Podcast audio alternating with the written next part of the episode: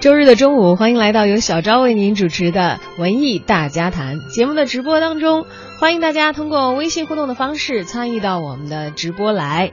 那么今天要跟大家聊的是一个什么样的话题呢？哎，还挺有意思的，这就是在周末的时候都会纷纷抢占大家视线的网络综艺节目。但是有这么一档新的网综，它并没有选在网综扎堆的黄金时间档星期五的晚上上线，或者是在电视台开播，它呢选择的是在周四的晚上开启了它的首秀。那么这次我要提到的，刚才说了这么多，在周四晚上开启首秀的网综，可能很多已经看过节目的朋友们马上反应过来了啊！你说的是小 S 的新节目《姐姐好饿》吧？没错。自从电电视的谈话娱乐类节目《康熙来了》在今年年初停播之后呢，啊，蔡康永呢，呃，已经在《奇葩说》当中跟这个所有的网络观众混得非常的熟了，而跟他搭档主持了十年之久的小 S，也就从《康熙》停掉之后呢，开始正式失业。和很多人一样，赋闲在家的小 S 呢，负担起了照顾家庭的任务。他并以前是并不擅长厨艺的啊，但是好像闲下来之后呢，开始尝试走进厨房，从最简单的炒青菜、番茄炒鸡蛋开始啊，做到了自己号称可以开店的程度。小 S 以平均每天三四条微博的频率，在展示自己失业之后的主妇生活。然而这项新的技能呢，很快给他带来了今天我们已经看到了他的新工作机会，那就是爱奇艺的全新网络综艺节目《姐姐好饿》。这个节目在周四的晚间已经上线。小 S 独挑大梁啊，亲自上阵主持。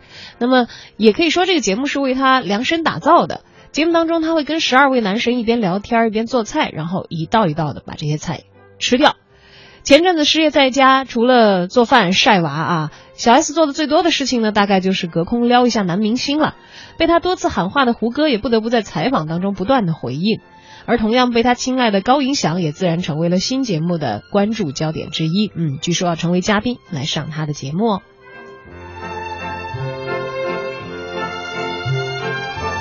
爱奇艺对于以小 S 为主角的新网综《姐姐好饿》自然是不遗余力，而在上稿的小 S 呢，造型依然妖娆。呃，小 S 表示，呃，要找他来。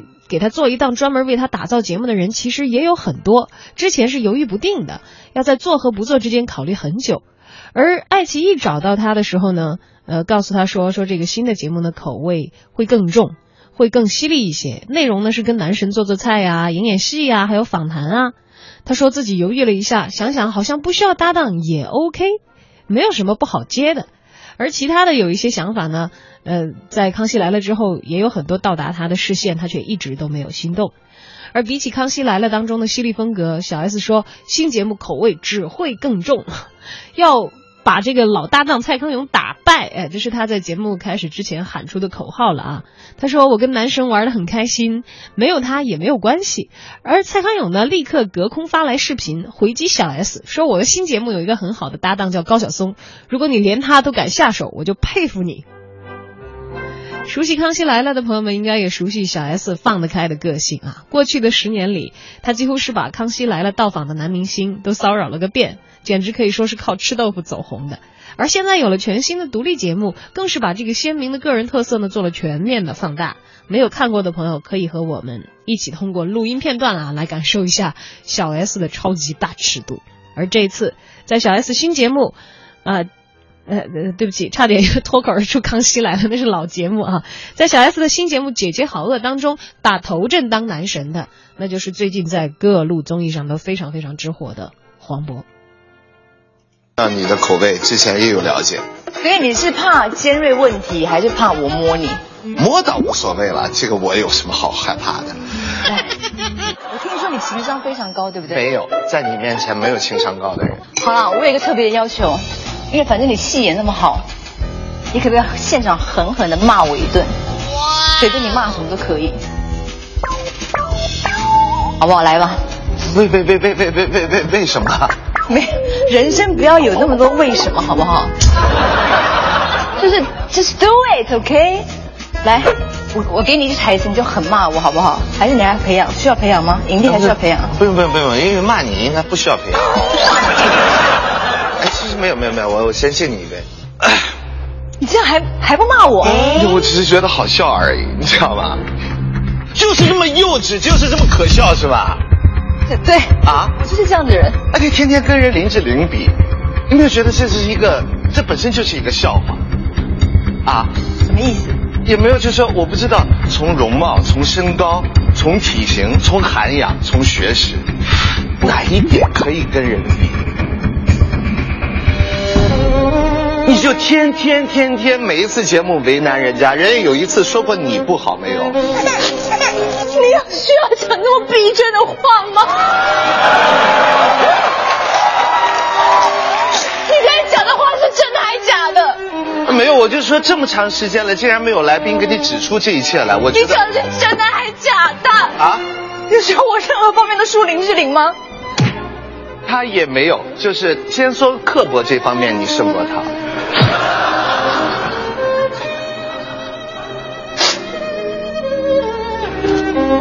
我人生好失败哦。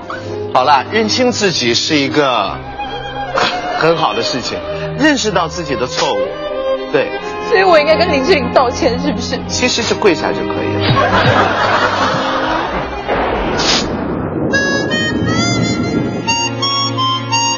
我觉得这期我只能录到这了，我实在太伤心。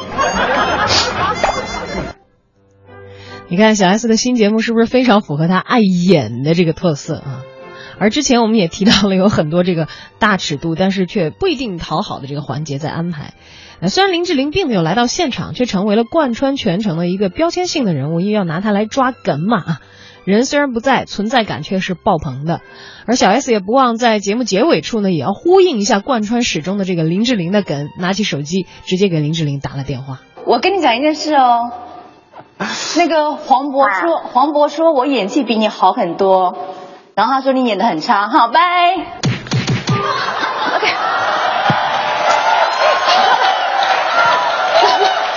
完了，走。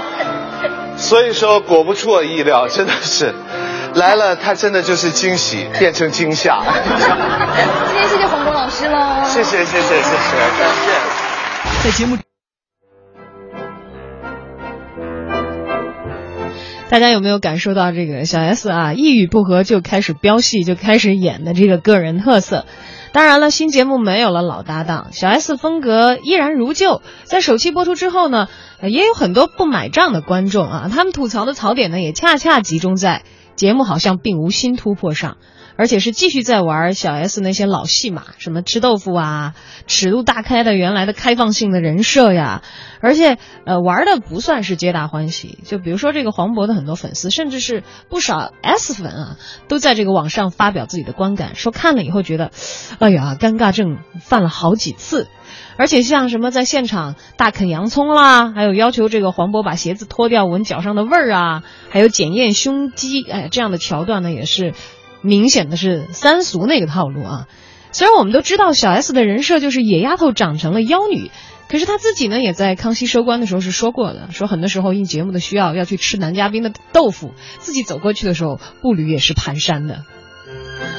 十年套路继续玩，还没有玩出新意来，难怪老粉要吐槽了。其实从刚刚播出的第一季看来，《姐姐好饿》呢，实际上更像是小 S 的个人小剧场做菜聊天绝对都是次要的配置。男神来访，剧组估计压根也没打算让他们敞开心扉谈什么理想和人生。大家不过是在小 S 的主场大玩一语不合就开演的小戏码。铁打的 S 女主，流水的男配角，突出小 S 为所欲为的女王感，这更像是节目的真实意图。只是节目如果编排设计就像第一集那样的话，明显是有点不到位啊。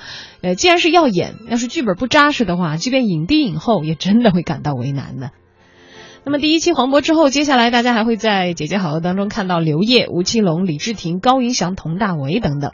小 S 据说是亲自挑了自己喜欢的十二位男明星来参加节目，而也有人问为什么他没有挑最爱的胡歌呢？还有他的姐夫汪小菲为什么不来呢？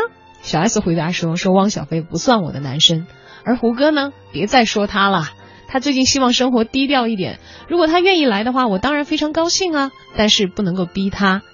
你看，其实真实的小 S，该讲尺度、该讲道理的时候也是有分寸的。